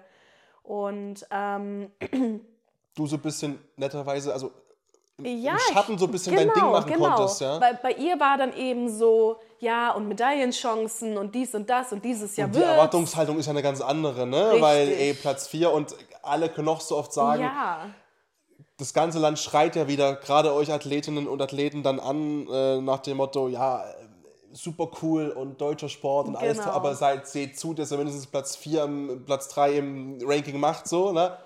Macht jetzt mal. ja. Ähm, Und ich war halt ja. dann so ein bisschen außen vor und konnte mich so ein bisschen auf mich konzentrieren.